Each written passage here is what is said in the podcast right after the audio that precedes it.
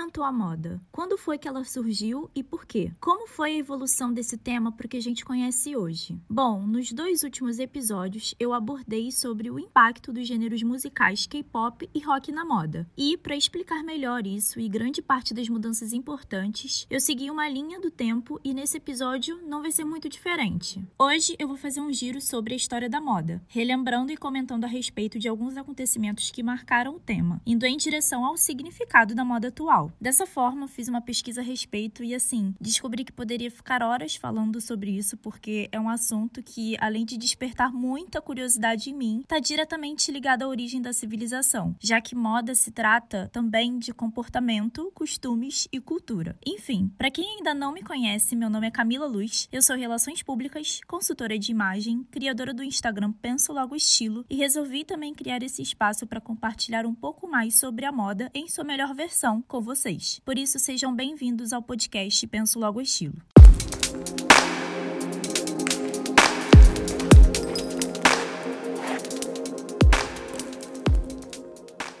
Ai, gente, eu tô bem feliz por finalmente estar fazendo esse giro na história da moda com vocês. Acho que o tema de hoje é bem importante para entender a respeito das escolhas que a gente faz e que muitas vezes a gente nem percebe na hora de se vestir e para saber por que ela de alguma forma acaba gerando impactos na sua vida, mesmo que você não dê a mínima para isso, porque é como eu disse, moda se trata de comportamento e hábitos. Mas para começar a falar um pouco sobre a história da moda, precisamos falar sobre indumentária. Indumentária nada mais é do que uma área de estudo, conhecimento, que se dedica a pesquisar sobre arte e história do vestuário. Aqui no Rio mesmo tem cursos muito bons nesse campo e em faculdades excelentes como a PUC, Unirio, FRJ e entre outras, mas mais ligados com o cinema, principalmente em cenografia e desenho de figurinos para produções teatrais e audiovisuais. De acordo com pesquisadores antropólogos, o surgimento das roupas está ligado à necessidade do ser ser humano de se proteger do frio, da chuva e do calor. Algum tempo depois, se somou a isso a necessidade de também esconder a nudez. Dessa forma, os nossos ancestrais logo descobriram as vantagens de se criar vestimentas com pele de animal que não só protegia a pele das adversidades climáticas, como também de pedras e espinhos das árvores. Só para se ter uma ideia, esse cenário é referente a 600 mil anos antes de Cristo e foi comprovada essa data a partir de uma série de escavações escavações em que alguns fósseis e estruturas ósseas foram encontradas por esses mesmos pesquisadores. Bom, com o desenvolvimento das primeiras civilizações humanas, sobretudo a mesopotâmica e a egípcia, é desenvolvida a tecelagem com a descoberta do linho e o tingimento desse tecido em diferentes cores. No Egito, principalmente, as roupas começaram a ser associadas à identidade e ao status social de uma determinada classe. Os faraós usavam determinados ornamentos que simbolizavam poder, como as maquiagens e o nemes, que é aquele acessório listrado, é usado na cabeça pela maioria deles, que era preso na nuca com uma trança e que ficava caído sobre os ombros. Além de poder, as roupas também passaram a adquirir o sentido de autoridade, especialmente pela civilização romana, com o uso recorrente da toga pelos magistrados. Mas com a ocorrência das invasões bárbaras, de inúmeras guerras e choques culturais, a roupa começou a se tornar mais padronizada, se mantendo aí nessa circunstância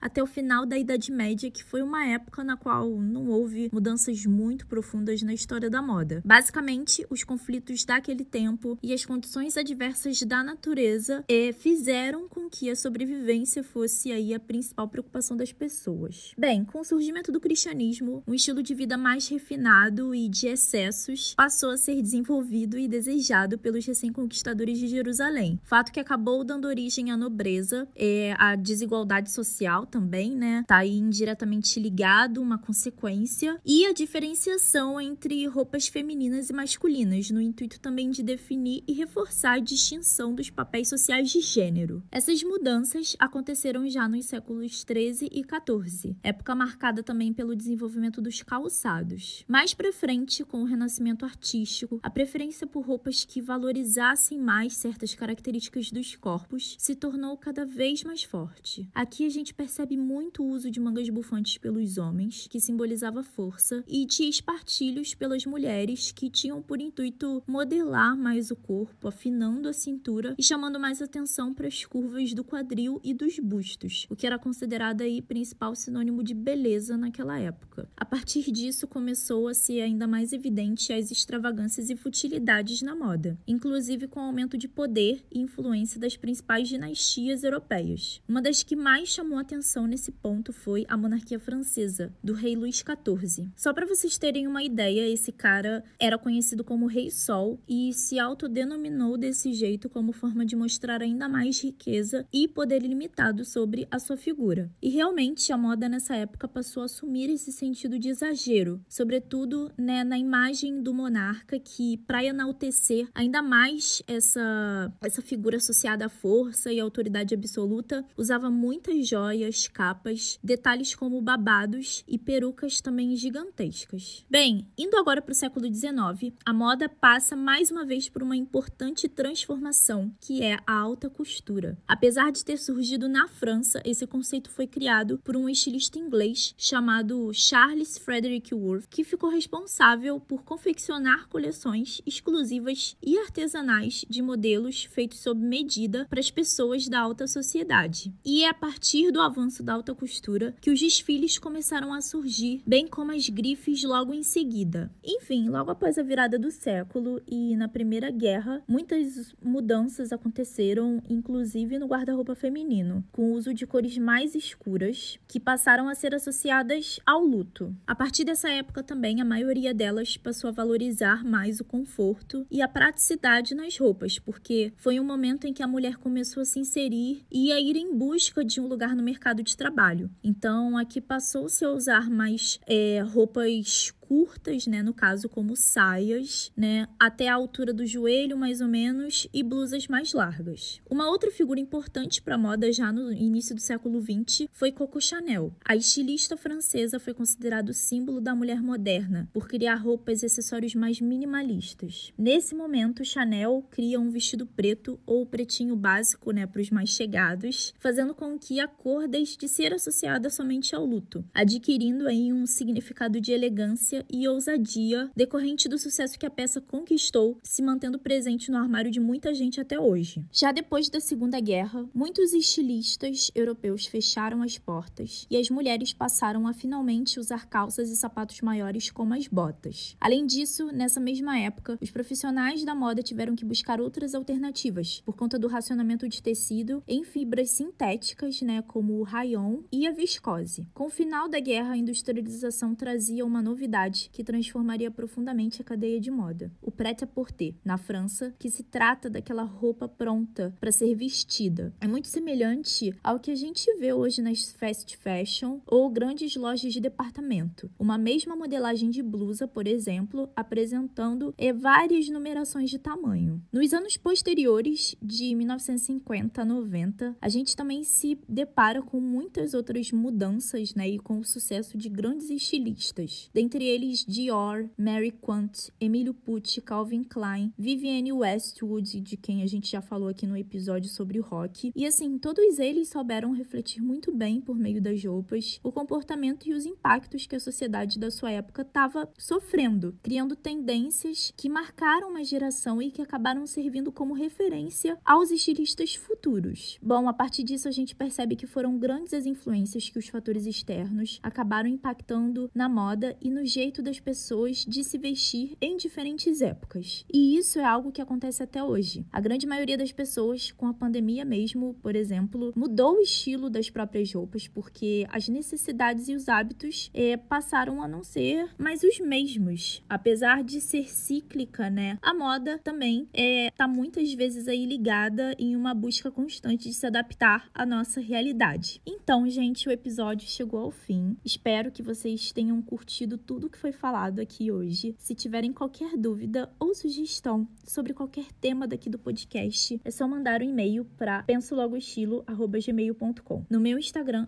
@pensologostilo você encontra mais informações relevantes sobre moda em sua melhor versão. E se preferir, pode deixar a sua dúvida ou sugestão nos comentários da página também. Beijos e até a próxima.